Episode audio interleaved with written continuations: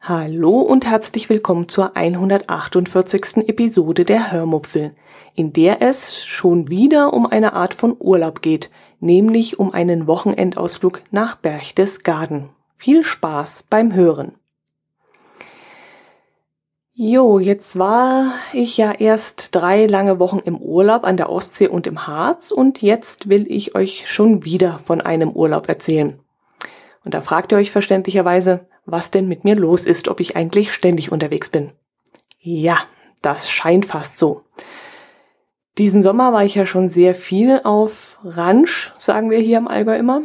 Ähm, ja, und dieses Mal war ich eben auch wieder auf Ranch, nämlich in Berchtesgaden. Dort fand ein Event statt, auf das wir gehen wollten und das wir schon vor einem halben Jahr gebucht hatten. Euch möchte ich euch heute nicht erzählen, was ich auf dem Event erlebt habe. Das würde die Hörmupfelhörer sicherlich ziemlich langweilen. Euch möchte ich vielmehr von dem erzählen, was wir drumherum erlebt haben. Mm, ich hatte den Freitag freigenommen und wir fuhren schon morgens in aller Frühe im Allgäu los, um über München nach Ramsau zu fahren und dort so gegen neun Uhr auf dem Campingplatz Simonhof anzukommen.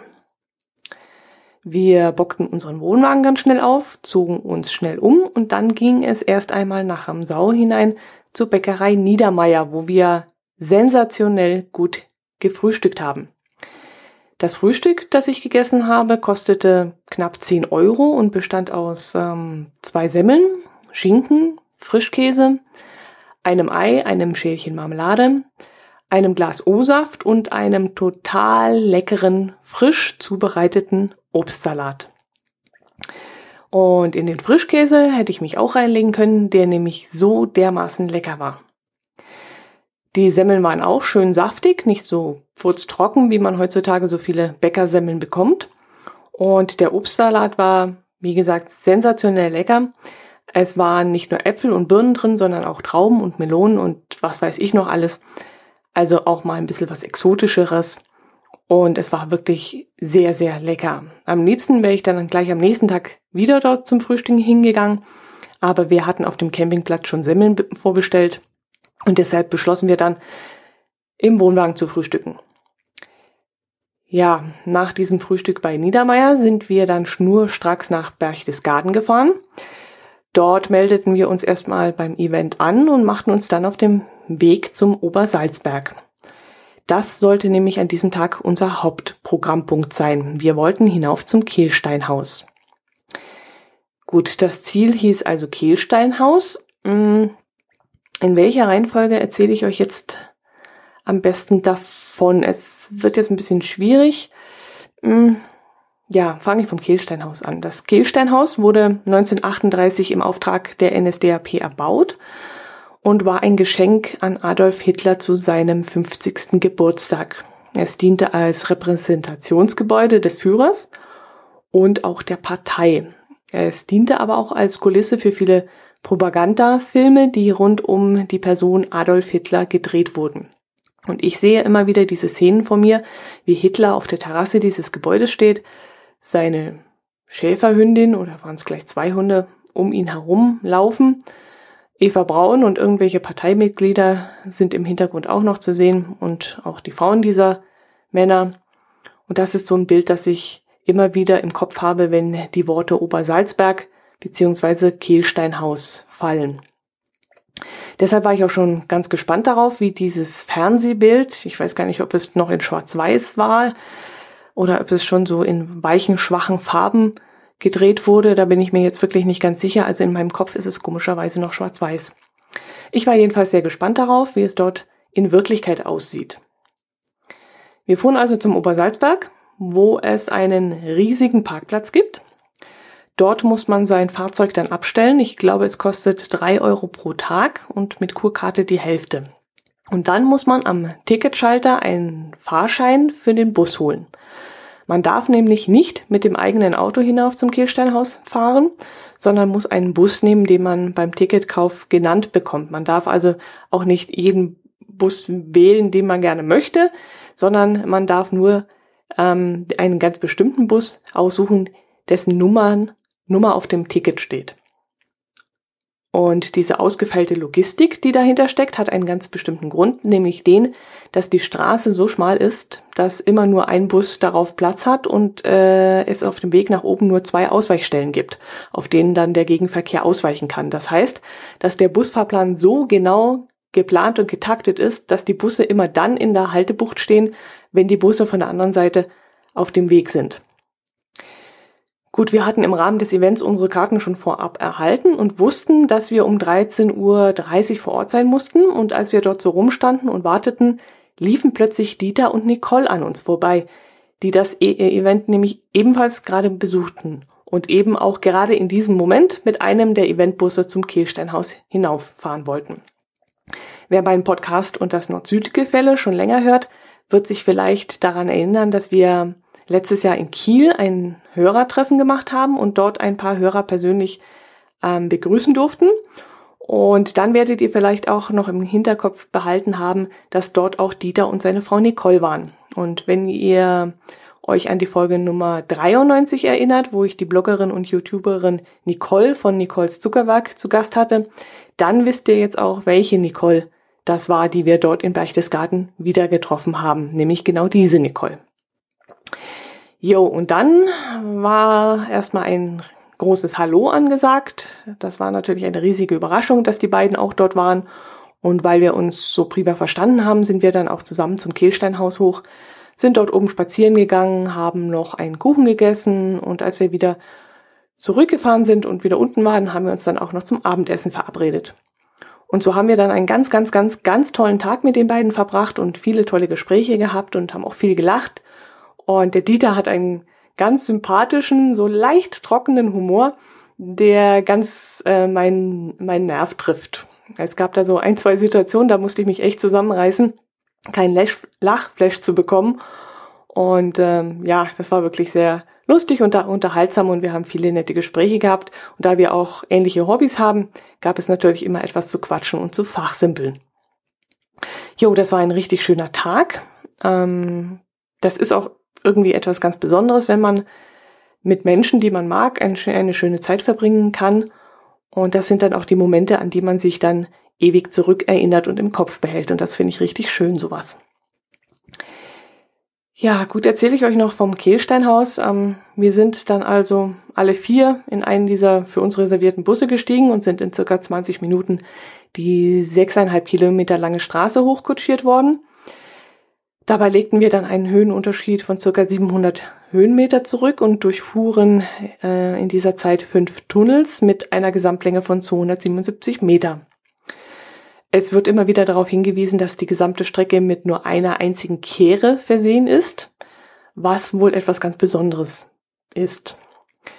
Ich merkte es eigentlich nur daran, dass der Busfahrer einen ganz schönen Zahn drauf hatte und auf dieser maximal vier Meter breiten Straße war das auch ähm, ja eine recht knackige Angelegenheit. Aber ich denke mal, die machen auch den ganzen Tag nichts anderes und die Busse, die sind dann auch Spezialbusse, die genau für diese Strecke ausgelegt sind. Und ja, die Vermutung liegt nahe, dass die mit einer ganz anderen Übersetzung unterwegs sind, weil die können, glaube ich, auch keine Spitzengeschwindigkeiten fahren und die Kraft des Motors, das wird dann irgendwie anders auf die Straße gebracht werden. Also ich schätze mal, dass da ein ganz anderer Motor drin steckt. Jo gut, 20 Minuten Fahrminuten später waren wir dann oben. Dort mussten wir dann leider sagen, mit welchem Bus wir wieder zurückfahren wollen. Wir entschieden uns dann für knapp zwei Stunden Aufenthalt und äh, oder waren es anderthalb Stunden? Nee, ich glaube, es waren knapp zwei Stunden. Und diese zwei Stunden reichten dann auch völlig aus. Nachdem wir die Rückfahrt dann gebucht hatten, das macht man dann gleich, wenn man aus dem Bus aussteigt, da ist dann ein Ticketschalter und da kriegt man dann, glaube ich, auch einen Stempel auf sein Ticket äh, mit der Uhrzeit, mit der man zurückfährt. Äh, gleich danach gingen wir dann zu einem recht breiten Tunnel, in den, der in den Berg hineinführte, wo es den berühmten goldenen Aufzug gibt. Dieser Aufzug besteht natürlich nicht aus Gold, sondern aus poliertem Messingplatten und großen Spiegeln. Beeindruckend ist da aber allemal dieser glänzende äh, Lift, diese Liftkabine, diese recht große Kabine. Beeindruckend fand ich dann aber auch den Vorraum des Aufzugs. Eine etwa, hm, ja, ich würde sagen 15 Meter durchmessende Kuppel aus Stein. Ähm, denn als wir dort standen und auf den Lift gewartet haben, unterhielten wir uns natürlich auch und irgendwann wunderte ich mich, weil ich mich doppelt hörte. Das war ungefähr so, als wenn ich mich online mit einem Podcast-Kollegen unterhalte und einer von, ja, und er ähm, die Lautsprecher anhat, so dass ich mich dann doppelt höre. Einmal während ich spreche und noch einmal um eine Millisekunde versetzt über den Lautsprecher. Und so war das eben nämlich in diesem Vorraum, in diesem kuppelartigen. Ich dachte erst, ich spinne und habe dann überlegt, ob mir vielleicht die Ohren zugefallen sind. Hm, ich tastete dann auch kurz nach meinem Aufnahmegerät in meiner Tasche, was natürlich völliger Quatsch war, aber ich konnte das Ganze jetzt nicht zuordnen. Ich war ziemlich irritiert, weil ich nicht wusste, ähm, wie das Ganze zustande kam. Und irgendwann kam ich dann auf die Idee, die anderen zu fragen, ob sie auch alles doppelt hören. Boah, ihr könnt euch gar nicht vorstellen, wie erleichtert ich dann in diesem Moment war, als die anderen mir diesen Hall bestätigten und eben auch sagten, ja, dass sie das auch hören. Es war wirklich ziemlich kurios. Das, das war kein, kein Echo in diesem Sinne, dass sich in die Länge zog und irgendwie verdoppelte oder so. Es war wie so ein, ja, ein ganz akkurater, knapper, klarer Hall, eine Wiederholung, eine eins zu eins Wiederholung meiner Worte. Und das war echt irre. Das habe ich in der Art und Weise auch noch nicht gehört. Gut, im Aufzug selbst galt es dann wieder, keine Raumangst zu bekommen, aber da die Aufzugfahrt nur wenige Sekunden gedauert hat, nämlich 41 Sekunden laut den Angaben, ähm, bis man dann die 124 Meter zurückgelegt hat, war die Angelegenheit für mich auch schnell vorbei.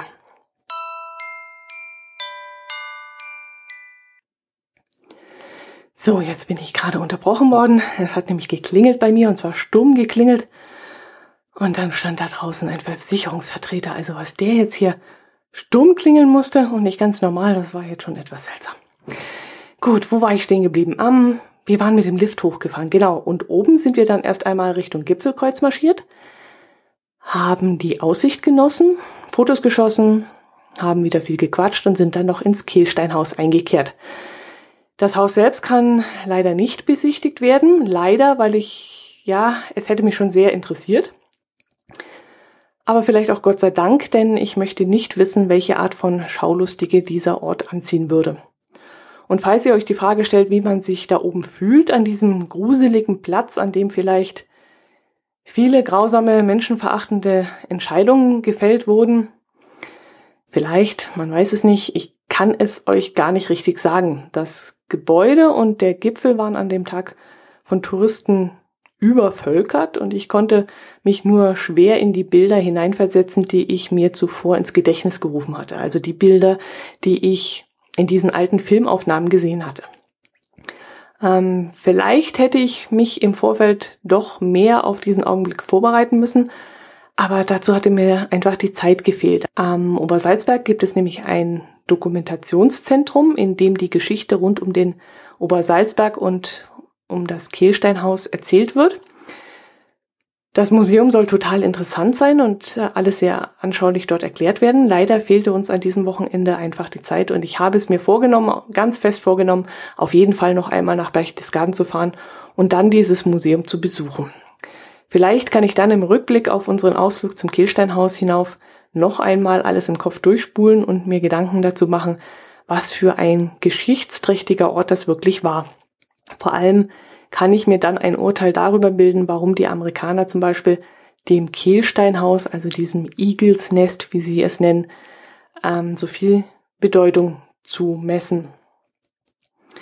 Jo, wir saßen jedenfalls dort oben auf der Terrasse. Die Sonne war auch noch richtig schön warm und haben dort ein Stück Kuchen gegessen, Kakao getrunken, Kaffee getrunken und sind dann eben nach ungefähr zwei Stunden langsam wieder zum Lift zurückmarschiert. Und dann ging die ganze Prozedur wieder zurück mit dem Lift also runter, auf den richtigen Bus warten und mit diesem wieder zum Obersalzberg.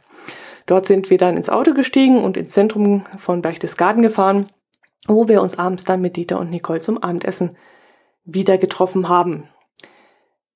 Bis dahin sind wir derweil ein wenig durch den Ort spaziert, wo an diesem Wochenende auch das Rossfeldrennen stattfand. Ganz genau heißt die Veranstaltung Internationale Edelweiß-Bergpreis Rossfeld Berchtesgaden. Gottes Willen, das ist ein Zungenbrecher. Dieses Jahr stand die Rallye unter dem Motto Die Rennwagen des Walter Röhrl und es sollte, sollten alle wichtigen Originalfahrzeuge aufgetrieben werden, die während Walter Röhrls aktiven Rennfahrerzeit gefahren wurden. In dem Zusammenhang wurde dann auch darum gebeten, möglichst die Originalkleidung dieser Zeit zu tragen. Und so haben wir dann an diesem Wochenende einige Fahrer und auch Zuschauer gesehen, die in etwas seltsame beigefarbene Overalls gekleidet waren. Walter Röhrl war auch dort und äh, verteilte fleißig Autogramme und ähm, ja, dann konnte man sich auch noch mit seinen, einem seiner Audis fotografieren lassen und sein Teamkollege, der hm, Christian Geisdörfer heißt der, glaube ich, war auch da und verteilte ebenfalls Autogramme. Allerdings war er bei weitem nicht so gefragt wie Walter Röhrl. Der tat mir so richtig leid, denn der wurde ständig von allen Seiten betatscht und ähm, umarmt und zu einem Selfie und zu einem Foto genötigt. Naja, er hat es ja freiwillig gemacht, aber trotzdem so den ganzen Tag dastehen und sich so nahe kommen, nahe kommen zu lassen, das finde ich schon unangenehm. Nun, nach dem Abendessen sind wir dann noch zum Dosenfischerkonzert gegangen, das im Kurhaus stattfand. Ähm, einen der Dosenfischer kennt ihr ja vielleicht auch, wenn ihr die Flachlandreporter hört. Der Thomas, einer der Flachlandreporter, ist ja der Sänger der Dosenfischer und tritt heute auch noch ab und zu mit der Band bei diversen Events auf. Im Frühsommer hätte ich äh, die Gruppe in Essen sehen können, aber da traten sie zu spät, also für uns zu spät auf. Aber dieses Mal hat es dann geklappt und so konnten wir das Konzert besuchen. Allerdings blieben wir nicht sehr lange. Die Atmosphäre in diesem Vorraum des Kurhauses war nicht so nach meinem Geschmack und auch die Akustik dort war da nicht unbedingt für geeignet. Es war also kein besonderes Vergnügen dazu zu hören und nachdem wir uns mit ein paar alten Bekannten unterhalten hatten, sind wir dann recht früh zum Campingplatz zurück. Der Campingplatz, ja, erzähle ich am besten mal den Campingfans unter euch ein wenig von dem Campingplatz Simonhof. Der Campingplatz liegt in der Nähe von Ramsau, also so vielleicht anderthalb Kilometer, zwei Kilometer entfernt. Und die letzten anderthalb Kilometer muss man dann auch auf einer sehr schmalen Straße fahren, wo gerade einmal zwei PKWs nebeneinander Platz haben. Wenn man da mit dem Wohnwagen unterwegs ist und dann noch ein Wohnmobil entgegenkommt und äh, vielleicht sogar der Linienbus, dann wird die Situation schnell mal lustig. Also ich bin jedenfalls als Beifahrerin ziemlich in Schwitzen gekommen. Auf dem Platz gibt es zwei Sanitärgebäude. Wir waren immer in dem, in dem sich auch die Anmeldung befindet, dem sogenannten neuen Funktionsgebäude. Dort waren auch top moderne Waschräume und Toiletten untergebracht, mit modernen Fliesen und dezenten Landhausstil gestaltet, ähm, also alles sehr hübsch, aber nicht ganz ohne Manko. Die Toiletten, die hatten nämlich ein riesiges Problem. Trotzdem es darin mehrere Fenster gab, zog die Luft nämlich leider nicht ab. Ich weiß nicht warum. Vielleicht waren die Räume zu hoch oder die Trennwände zwischen den Kabinen waren vielleicht zu wuchtig oder zu hoch. Ich weiß es nicht. Jedenfalls zog die Luft nicht ab und teilweise zog der Geruch dann auch auf den Gang hinaus. Und das fand ich dann richtig unangenehm. Wenn man auf dem Weg zur Toilette schon den Gestank in der Nase hat, dann vergeht einem ziemlich alles. Ich dachte dann immer, dass die Fenster vielleicht alle geschlossen waren, nicht gelüftet wurden oder so, aber dem war nicht so. Die Fenster waren wirklich alle sperrangelweit offen und trotzdem zog die Luft nicht aus dem Raum. Außerdem waren die Toilettenkabinen sehr schmal, aber naja, das war okay, das ging schon. In den Duschen gab es ähm, zwei Duschköpfe, einen, der fest an der Wand installiert war und einen Duschkopf mit Schlauch. Das fand ich richtig super. Dafür gab es aber leider zu wenig Ablagefläche. Ähm, die befand sich zwar in Kopfhöhe, was ich auch richtig toll fand, also richtig durchdacht fand, und es, äh, aber es waren eben nur kleine, ein ganz kleines Ikea-Regal, in dem kaum Platz war, um ein bisschen mehr abzulegen. Und ein einziger Wandhaken oder waren es zwei? Ich weiß es nicht mehr genau. Jedenfalls waren es zu wenige. Ich konnte meine Kleidung jedenfalls während des Duschens nicht anständig unterbringen. Jede Duschkabine hatte auch noch zusätzlich ein Waschbecken, das fand ich wieder gut. Das findet, glaube ich, jede Frau gut. Ähm, das brauche ich euch wahrscheinlich nicht zu erklären, denke ich mal. Aber es fehlte der Mülleimer in der Dusche. Es gab, ja doch, einen gab es, aber für den ganzen Duschraum und ähm, ja, da hätte ich mir schon einen kleinen innerhalb der Dusche gewünscht. Jo, morgens konnten wir unsere vorbestellten Brötchen in einem kleinen Kiosk abholen. Die Brötchen waren vermutlich vom gleichen Bäcker, bei dem wir am ersten Tag gefrühstückt hatten, denn die schmeckten so richtig lecker. Allerdings waren sie dann am Sonntag aufgebacken. Da hatte die Bäckerei Niedermeier nämlich auch zu und äh, da habe ich dann eins und eins zusammengezählt und mir gedacht, das könnte durchaus sein, dass die Semmeln von dort kämen. Den Kiosk auf dem Campingplatz habe ich mir nicht angeschaut. Ähm, fürs Brötchen holen bin ich nämlich nicht zuständig. ich darf dann immer noch liegen bleiben. Aber es soll da all die nötigen Sachen gegeben haben, die man als Camper auf die Schnelle einfach so braucht. Ansonsten ist auch Ramsau ja nicht weit entfernt. Dort gibt es auch eine Metzgerei und einen Bäcker und einen kleinen Edeka-Laden. Und wenn man Großeinkäufe machen möchte, dann, ja, dann sollte man vielleicht nach Berchtesgaden fahren. Ähm, das ist ja auch nicht allzu weit weg.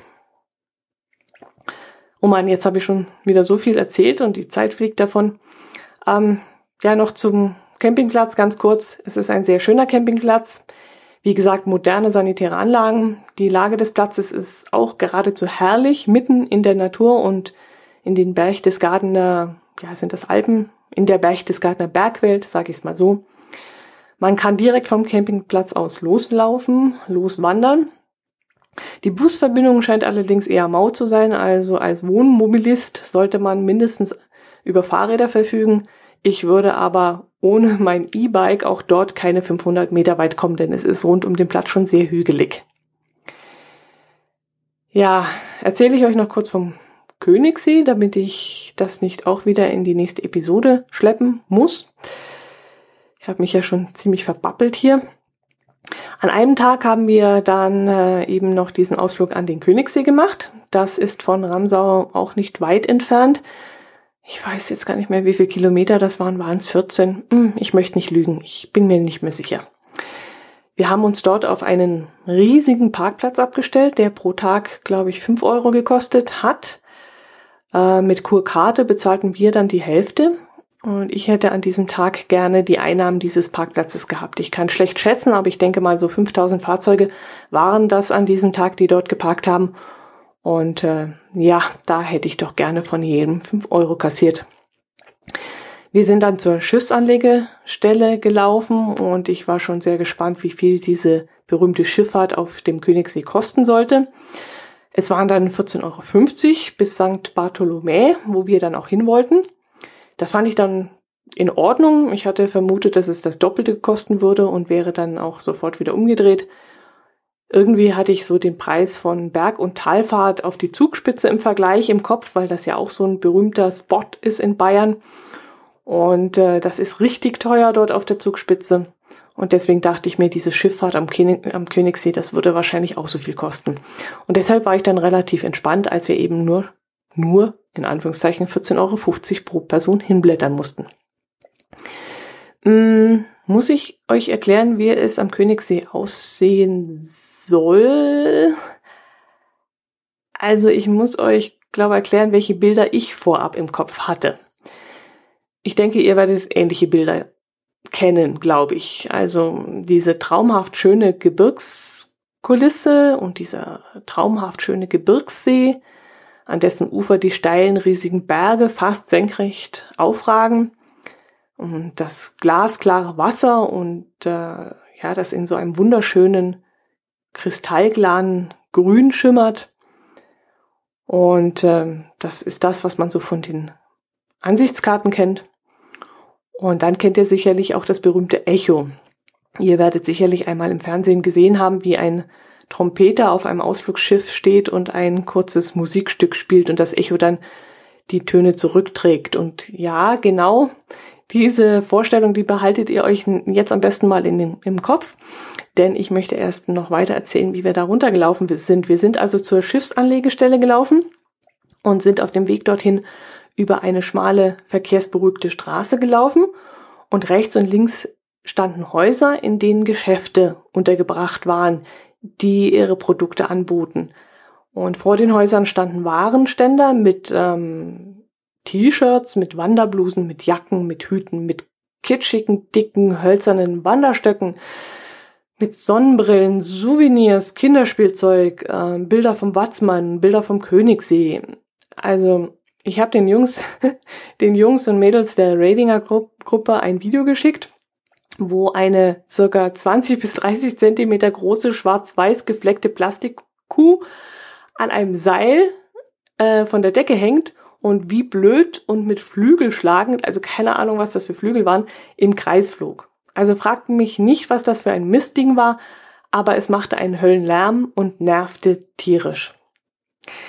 Ähm, an anderer Stelle standen dann Touristen und ähm, äh, vor einem Murmeltier. War das ein Murmeltier? Ja, das war ein Murmeltier das immer die Worte wiederholte, die man kurz zuvor gesprochen hatte. Und die Touristen hatten dann einen Heidenspaß dabei, irgendeinen Quatsch zu sagen und darauf zu warten, dass dieses Murmeltier das alles wiederholte. Ich, ich fand das ehrlich gesagt in diesem Moment auch sehr lustig und musste dann auch grinsen. Aber als die dann gar nicht mehr aufhörten damit und dann auch schon die nächsten Touristen kamen und das gleiche am nächsten Murmeltier veranstalteten, da, da habe ich mich dann aus dem Staub gemacht. Das war mir einfach zu viel, das war mir zu viel Heckmeck und zu viel, bah, das ging dann gar nicht mehr. Ja, ich kann euch gar nicht mehr sagen, was für ein Riesenkitsch dort noch so verkauft wurde in dieser Straße. Es war jedenfalls unfassbar und ja, es war Disney World pur. Als wir dann am See ankamen, kauften wir die Tickets und warteten auf das Schiff Nummer 29, mit dem wir fahren sollten. Mm, die Schiffe fahren im Halbstundentakt, deshalb haben wir auch nicht lange warten müssen. Wer will, kann dann noch schnell einen Becher Eis holen, die Kugel für 1,20 Euro. Oder eben in den Souvenirläden ein bisschen rumschlawenzeln. Dann ging es für uns aufs Schiff, auf das knapp 100 Passagiere passen, gepasst haben. Ähm, es besteht nur aus einer einzigen Ebene. Man kann also nicht wie zum Beispiel auf Bodenseeschiffen in den ersten Stock hinaufgehen. Alles befindet sich auf einer Ebene. Man muss sogar zwei, drei Stufen hinabsteigen, um ins Boot zu kommen.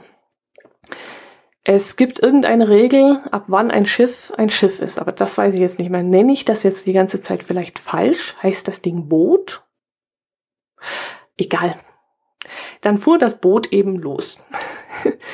das äh, übrigens elektrobetrieben ist und das schon seit 1900, boah, schlagt mich tot, ich glaube 1909, wenn ich mich richtig erinnere.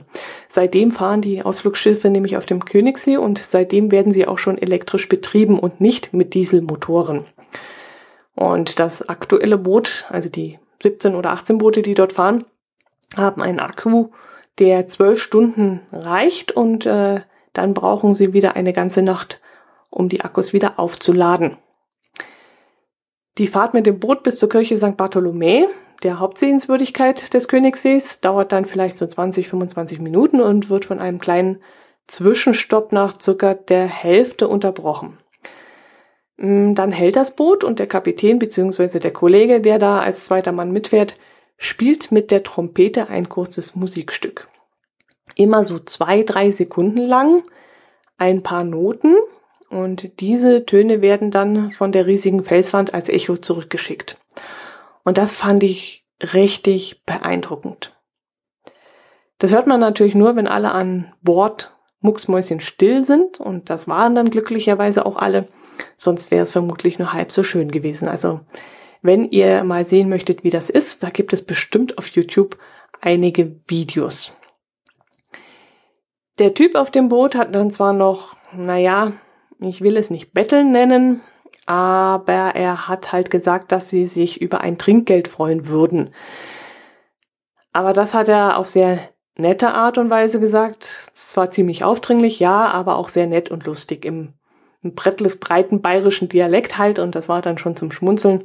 Ähm, ja, wir hatten unsere Münzen aber in dem Parkautomaten versenkt und hatten also nichts mehr übrig. Vermutlich hätten wir dann auch ein, zwei Euro in den Hut geworfen. Dann ging es weiter bis St. Bartholomä, wo wir ausgestiegen sind. Man hätte auch für drei Euro mehr zum nächsten Ort mitfahren können. aber wir haben uns vor allem für die Kirche St. Bartholomä interessiert, die man von diesen Ansichtskarten kennt, die so typisch aussieht mit ihren zwei schönen roten Zwiebeltürmen. Von innen, und das hat mich doch ziemlich gewundert, ist sie dann eher so unspektakulär. Dann sind wir noch am Ufer spazieren gegangen, haben das wunderschöne Tal, das äh, wie so ein norwegisches Fjord wirkt, genossen.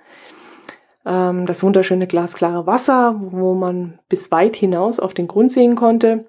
Die Fische im Wasser und ähm, ja, und dann wollten wir eigentlich noch in die Gaststätte, die sich neben der Kirche in diesem Jagdhaus befindet, wollten wir essen gehen. Aber da war es mir einfach zu wuselig.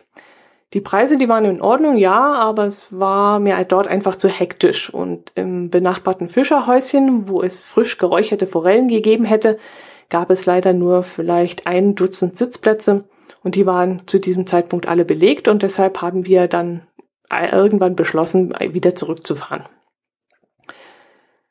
Ach so, ja, vor Ort gibt es noch einen kleinen, ja, ein kleines Naturmuseum, das man kostenlos besichtigen kann.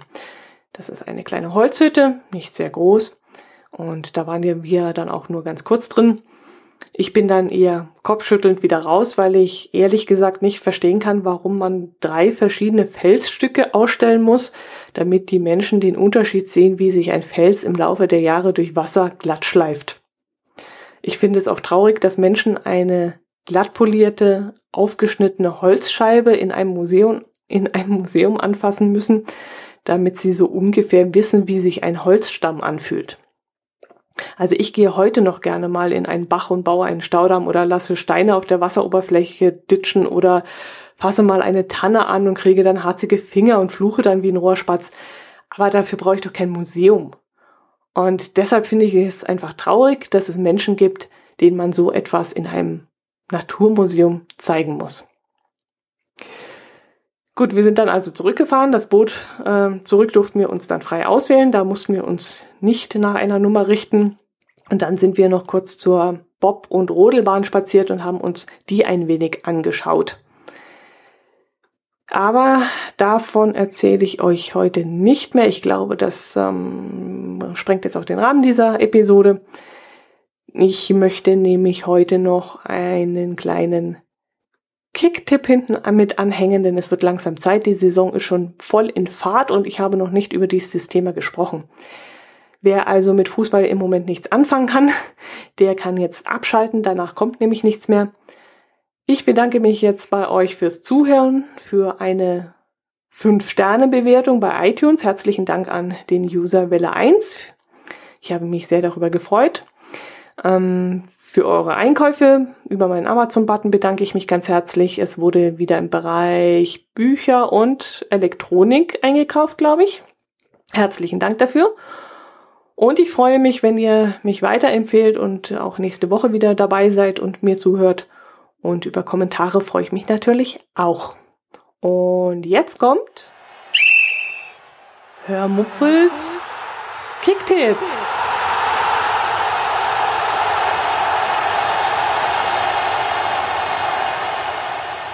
Es wird Zeit, dass wir mal über die Kicktipp-Runde reden, die ich in dieser Saison im Rahmen der Hörmupfe gestartet habe.